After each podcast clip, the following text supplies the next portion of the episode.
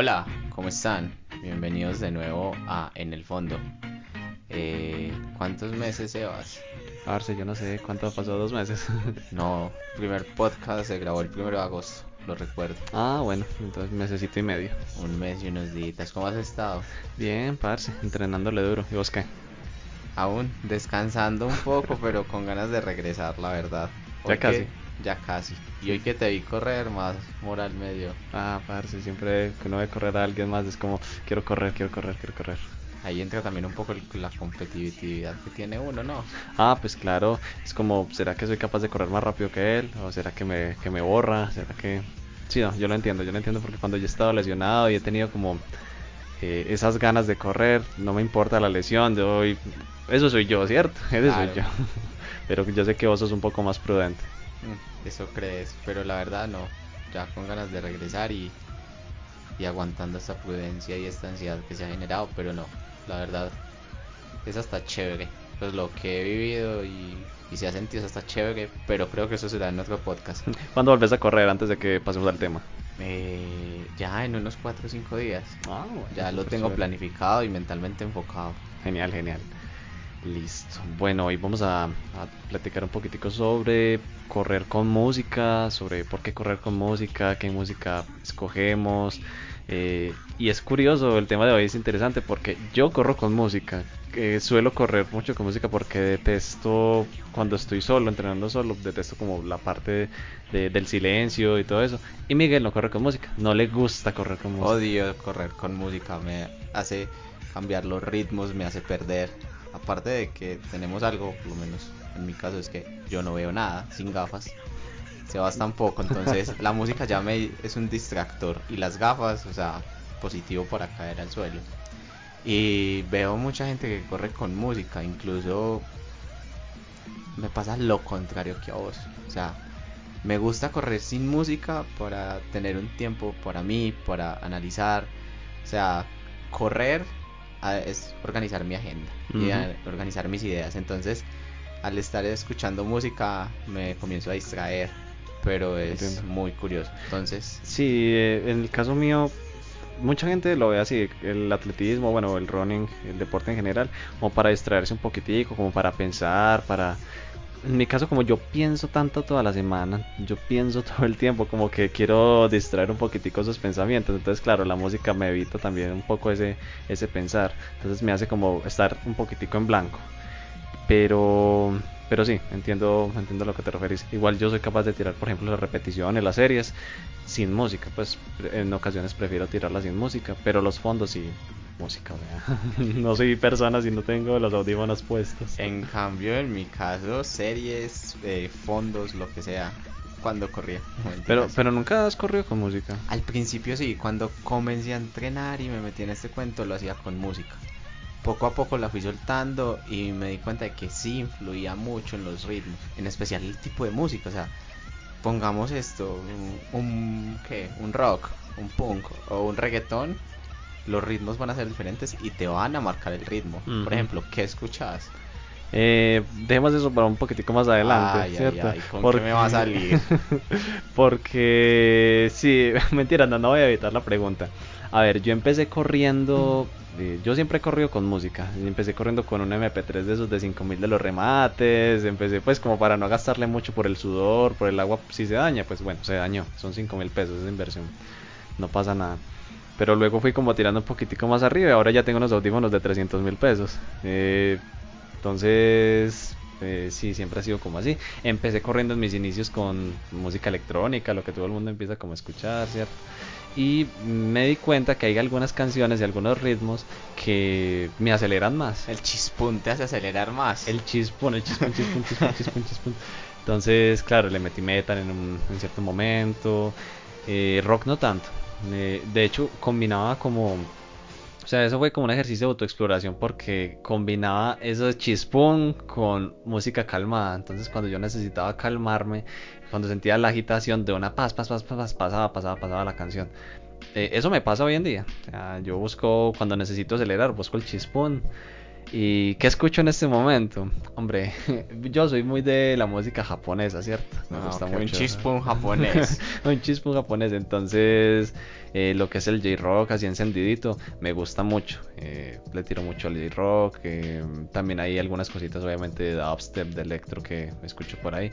Pero predominantemente música japonesa. ¿Reggaetón? No. No, no, no, reggaetón no. O sea, no es que no me guste. De hecho, en los eventos y en las carreras vos ves que lo ponen, pero pero prefiero la música japonesa. Sí, porque es que hay temas de temas, o sea, imagínate hay un Julio Jaramillo en las series de Mil, a toda taco, ¿no? No, eso, eso no pega. Pero bueno, eh, también, bueno, en mi caso, escucho música cuando monto bicicleta. ¿Y cuando corres? No. No, y cuando corro, no. No sé si... Creo que la bicicleta al ser tanto tiempo y al estar en un momento en el que puedo subir mis pulsaciones, bajarlas, o sea que no hay una constante agitación, eh, me hace poner un poco ansioso, determinar rápido las rutas y los tiempos, ya sea en bicicleta pues estática o en la calle, entonces eso influye mucho, pero al correr no, entonces al principio sí llegué a correr con música hasta que una vez me pisó un carro. ¿Cómo así? Una historia muy particular, pero no pasó nada, la verdad. Simplemente estaba pasando una calle, estaba escuchando música. No sé si fue culpa de él o mía, que ahí podemos entrar en otro punto y es qué tan imprudentes somos al correr, montar bicicleta. Y nada, la, la, chica iba saliendo de su calle, no me vio y nada, medio me empujó, nos miramos y ahí me di cuenta que la música para mí es un distractor. Ahora me distraen mis pensamientos porque en los entrenamientos dedico a organizar mi agenda, a mirar cómo reacciono frente a circunstancias, frente a momentos de todo tipo. Es una terapia. Entonces la música me distrae. Pero al montar bicicleta no, la necesito, es vital. Sino que los recorridos en bicicleta son muy largos. Vos para hacer una tirada de, de que 70 kilómetros te puedes tirar dos horas y media, tres horas más. Entonces hay gente que sí le gusta escuchar el sonido ambiente, le gusta distraerse con los sonidos del exterior, pero no sé, por lo menos yo creo que en eso, estamos de acuerdo. En una tirada tan larga sí es bueno tener ahí la compañía de la música. De hecho, psicológicamente hablando, ya volviendo un poco a la parte de, los ritmos rápidos, de los ritmos eh, bajos, si hay un incremento, ¿cierto? En la percepción de, en la autopercepción de capacidad frente Ah, soy capaz de correr más rápido, soy capaz de correr más lento con esta canción, ¿cierto? Entonces, en mi caso es así yo busco cuando voy a rematar o cuando estoy haciendo repeticiones muy duras, busco canciones muy rápidas, justamente para eso, como para mantener el ritmo. Pero algo curioso es que soy consciente de la música los primeros 10 segundos. Ya después de eso no me pongo atención. De adelante ya no hay música, o sea, hay un ruido ahí que sientes. hay un ruido y ni siquiera porque tengo la mente en blanco. En ese momento estoy tan en blanco y el ruido que hay ahí como que no me permite tener pensamientos. El único pensamiento que tengo es como avanza, avanza, avanza, avanza, avanza, avanza. Pero no recuerdo la música. De hecho, ahorita que estaba entrenando en la última escalera, en, el último 800. No recuerdo haber tenido música. Es muy extraño. Solo sentías los audífonos ahí puestos. Pero eso es muy curioso porque hoy que te vi pues entrenar, me cuestionaba, entrena con música las series, o sea, el fondo listo, las series también. Y eso influye demasiado. Sí. Entonces, en mi caso, no, no está en mi mente hacer un, unas series con música porque mi mente está en blanco y a duras penas me escucho que estoy realizando la actividad, entonces la música siento que me distrae mucho más. Pero es muy respetable y creo que todos en algún momento hemos empezado con música porque tomamos el correr o hacer alguna actividad física como relajante y la música nos lleva. Pero es un, es un vicio, eh, podríamos decir que feo, si vos estás planeando competir en pista, por ejemplo, allá no te van a colocar unos audífonos, ¿cierto? claro, y depende de la circunstancia. Ajá, entonces, digamos que cuando yo me di cuenta que competí en una carrera en cierto momento y que no tenía audífonos, me sentí raro. Y desde ese momento fue como, no, necesito empezar a, a, bajarle los audífonos, ¿cierto? Entonces ya ahorita, de vez en cuando, cuando las series son muy largas, me pongo audífonos, de vez en cuando los dejo en la casa. Pero el fondo sí, el fondo es sagrado. ¿Y escuchas podcast? Por ejemplo, este. Corriendo. Sí. hay gente que escucha, pues hay personas que se acuestan a dormir y escuchan podcast para mejorar el inglés o lo que sea. No, pero imagínate, si yo no me doy cuenta que tengo música puesta, ahora me voy a dar cuenta pues, que tengo un podcast ahí sonando. Acepto que en ocasiones he llegado a escuchar podcast en inglés para mejorar ciertas cosas haciendo actividad física, bicicleta. Y la verdad, siento que no aprendo nada. Sino que como el ejercicio en bicicleta tiene como sus picos y sus bajos, entonces en los bajos uno como que es más consciente de lo que está escuchando. Y en cambio en correr, al momento de correr, cuando hacemos series, pues no, no se da cuenta absolutamente de nada. Mm, eh, acordándome justamente de, pues, de la conciencia, ¿cierto? De lo consciente que uno es en medio de la carretera yo soy muy pendiente de los carros, soy muy pendiente del tránsito cuando voy a cruzar una calle. Por lo mismo, porque como no estoy escuchando nada del exterior, no me pasa como a vos que me atropella un carro, no. Me empujó. No estuve. Esa es la lesión de este, de este momento, ¿cierto? No, no, no, no, no, no, eso fue hace unos años. Pero sí, yo con los audífonos puestos soy un poco más consciente, miro siempre para atrás, miro quién viene, miro quién hay al lado, por, por, lo mismo porque yo sé que yo, yo creo que la carretera es mía, pero yo sé que realmente no es mía. Nos empoderamos, es que en sí nos empoderamos y eso es otra parte de, la, de hacer deporte, es que nos empoderamos de la carretera, de es mía, voy acá y pasa mucho y me incluyo, soy un irrespetuoso que no, no me voy por las ciclorrutas cuando salgo en bicicleta. No me siento cómodo, me acostumbré a no hacerlo porque salía y no mm, habían. Mal hecho. Lo acepto pero también es que te encuentras en una ciclorruta. Entonces vas en la ciclorruta y te encuentras a alguien corriendo o la señora caminando con el perrito. Entonces ahí entramos en un punto de respetar y, y, no es para juzgar porque creo que todos hemos sido culpables, pero nos creemos los dueños de la, de la carretera. En esa oportunidad tal vez el carro me empujó por esa misma circunstancia. pero no, es que es diferente. ¿Vos por dónde ibas pues corriendo? Por San Antonio, en Río Negro. O sea, una carretera de San Antonio y pasó.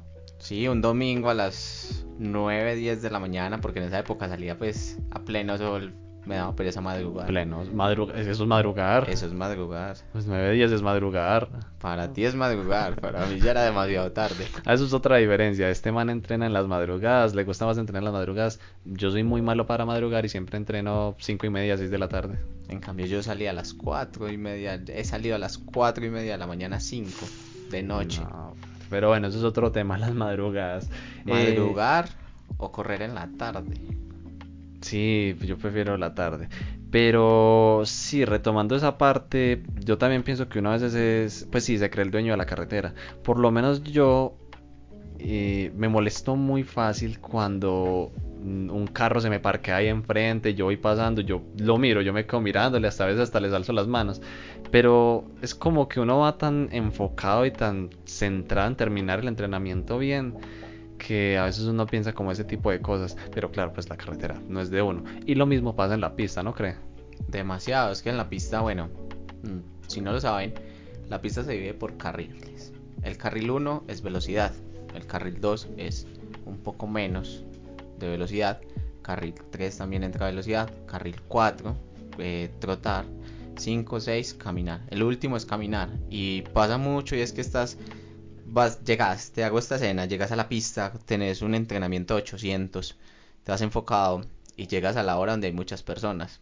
Eso va a influenciar demasiado en tu entrenamiento, la verdad, porque vas a ver a la señora caminando por el carril 1 y ya empieza a curviar, peligro, en este momento me está dando un poquitico como de, ay, ¿por qué? ¿Por qué por el primer carril? Y eso pasa mucho y ahí es donde uno empieza a analizar los horarios en los que va a entrenar y uno dice, a las 6 de la mañana voy a encontrarme tantas personas, a las 6, 5 de la tarde y ahí uno juega y dice, bueno, madrugo más, llego más tarde. Pero yo creo que eso es algo también de cultura deportiva. Mm, muy en línea con lo de las ciclovías, que la ciclovía es para las bicicletas, no para caminar. Eh, también en la pista, si por ejemplo yo veo que alguien está corriendo durísimo por el primer carril, yo debería tomar conciencia y como no, pues le voy a dejar el primer carril para que él pueda correr libremente. Pero como que hay personas que no lo entienden, ¿cierto? Entonces, aquí no, pues yo no entreno en una pista de atletismo como tal. Nosotros tenemos una pista de patinaje, eh, mide 400 metros curiosamente. Y pues claro, aquí es una pista pública, todo el mundo viene con los perritos, todo el mundo viene con, con, con los niños, entonces hay bicicletas, uno extrajeron una moto de esas. ¿En serio? Son lindas. Oh, Entonces, eh, parece si es, es muy maluco. Y la gente es todo el tiempo por el primer carril caminando, hacen hilerita. Entonces, claro, no es todo el tiempo corriendo. Y me acabo de acordar, yo no sé si fue un atleta de acá o fue un atleta español, que por esquivar un niño en una preparación para una, creo que fue una, no recuerdo si fue un mundial, eh, se lesionó. también tengo el caso de un argentino que estaba entrenando y se chocó con alguien. Se golpearon y se tuvo un esguince grado 2, grado 3.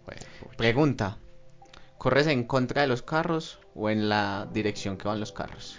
En la dirección que van los carros. Eso me cuestiona mucho. A mí, mi papá me enseñó siempre corra en contra, viendo al carro que lo va a ver, Ahí que lo va a pisar, Visibilizando el peligro. visibilizando las placas de quien lo va a pisar. ¿Por qué corres? ¿Vos corres en contra o a favor? No, yo corro a favor. A favor de- Eh, hace mucho tiempo analicé y dije que me generaba más tranquilidad correr en la misma línea que van los carros. Ah, pero por eso corres a favor. Sí, y por el sentido de las curvas. Al Yo, dar- yo no lo hago por eso. Yo lo hago por el viento que generan cuando llegan en contra de los carros. Eso a vos te retiene. También. Entonces, yo la verdad no lo había pensado, no, por, no tanto por la seguridad. La, la verdad yo no pienso en la seguridad, la primera vez que me pongo a pensar en la seguridad. ¿Qué es la seguridad al hacer alguna actividad física? No, eso no existe.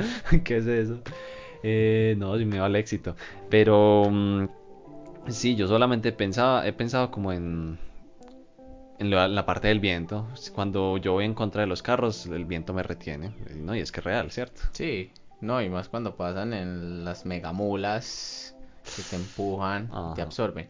Pero eso es un cuestionamiento, porque ahí hay otro punto que hay que tener en cuenta y es el peralte. ¿Qué es el? El peralte es que las carreteras no son completamente lineales, sino que tienen cierto bajante para el agua. Eso influye mucho también al correr. Ah, sí. Y eso influye mucho en las pisadas. Entonces ahí es donde uno tiene que jugar con eso. Pero eso se ve en ciertos tramos de la autopista, no es toda la autopista.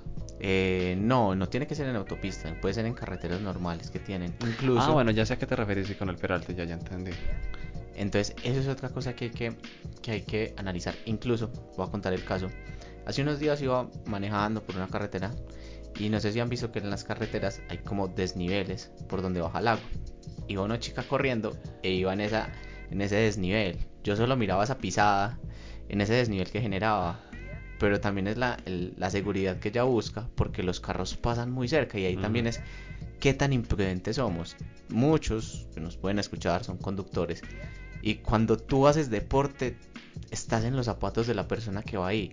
Entonces tú prefieres frenar, prefieres irte lento, eh, salir más de, de la línea, porque estás en los zapatos.